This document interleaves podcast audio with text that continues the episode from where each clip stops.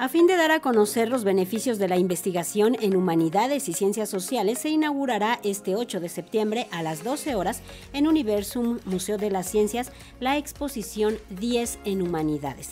Se trata de una colaboración de la Coordinación de Humanidades y Divulgación de la Ciencia UNAM que permanecerá abierta al público hasta el 12 de noviembre.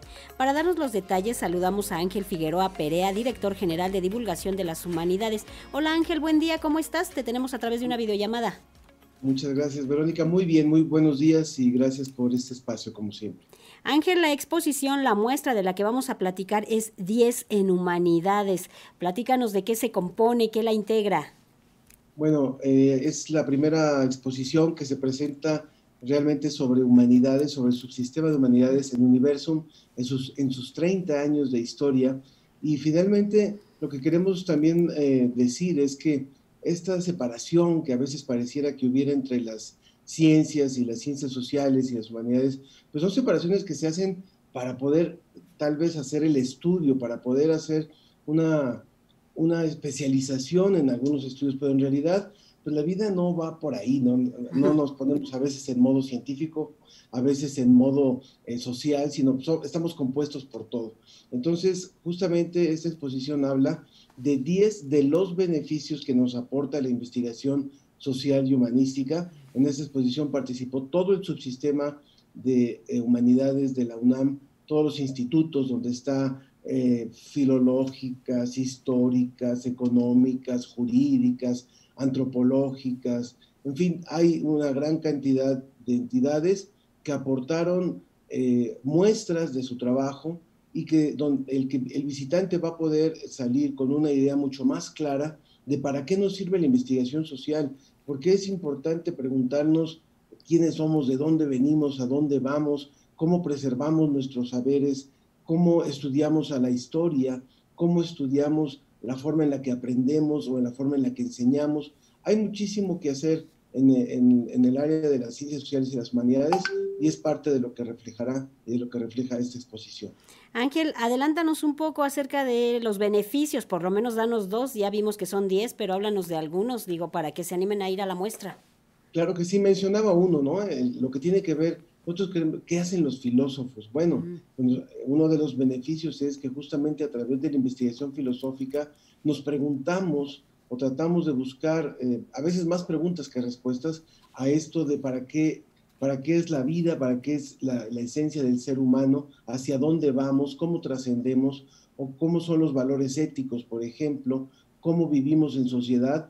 Algo que es interesante es, por ejemplo, cómo estudiamos los las etapas de la vida, la vejez, la infancia, o cómo se estudian también, por ejemplo, los procesos democráticos, la participación, los derechos humanos, todo esto que son campos de estudio de la investigación social y humanística. Les quiero contar al público para que tengan una idea de alguno de los objetos que vamos a mostrar. En el Instituto de Investigaciones Antropológicas se estudia la arqueología marítima. Entonces, hay un investigador que trabaja sobre, particularmente sobre la guerra de intervención con Estados Unidos. ¿Y qué se encontró? se encontró en las costas de Veracruz los restos de un barco, del barco Somers, que era un barco del ejército estadounidense, de la Marina estadounidense, que fue hundido por el ejército mexicano durante la guerra de intervención. Se encontraron los restos. Y entonces, ¿qué se hizo para, en este proyecto de arqueología marítima? Se hizo una réplica a escala de este barco, no solamente para tener el detalle de cómo era, sino para tratar de entender por qué se hundió y cómo fue que se hundió qué fue, cuáles fueron las características del ataque que permitieron que este barco se hundiera en esta, en esta guerra. La réplica de este barco que se fabricó en una universidad en Inglaterra la vamos a tener en esta muestra como uno de los objetos que se van a, a exponer. Otro de los objetos que también vale mucho la pena es lo que hace el Laboratorio de Arte del Instituto de Investigaciones Estéticas. Ahí se tiene una obra de arte de, algún, de, cualquier artista que se tenga y se hacen diferentes estudios con reflejo, con radiografía, con distintos, em, distintos métodos para identificar cuáles fueron los trazos, cuáles fueron las correcciones, cuáles fueron los pigmentos, cuáles han sido las restauraciones que tiene esa obra. En fin, no quiero contar mucho más. ¿Cuántos objetos son, Ángel?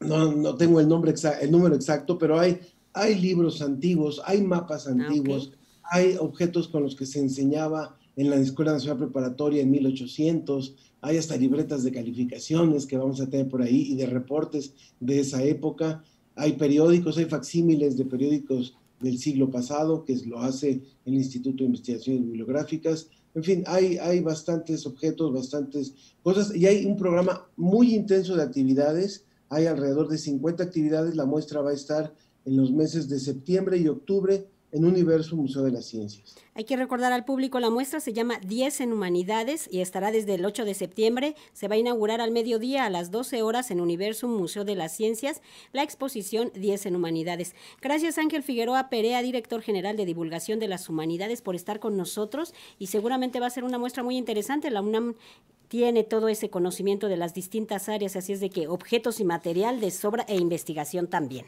Muchas gracias. Los esperamos ahí el, próximo viernes a las 12 horas. Hay también por ahí un laboratorio, una unidad móvil de grabación para aquellos que, somos amantes del sonido. Bueno, ese es un laboratorio de materiales orales que, está, eh, que trabaja en, en Morelia y ese laboratorio anda por distintas partes de la ciudad, del país rescatando, por ejemplo, a los últimos hablantes de una lengua o oh. algunos géneros musicales que ya se están perdiendo y ellos van con esta unidad móvil a grabar y a registrar esto. En fin, la investigación en humanidades y ciencias sociales es amplísima y por eso esto es solamente una muestra de 10 de esos grandes beneficios. Hay que darse una vuelta por Ciudad Universitaria desde el 8 de septiembre. Gracias Ángel, que estés bien.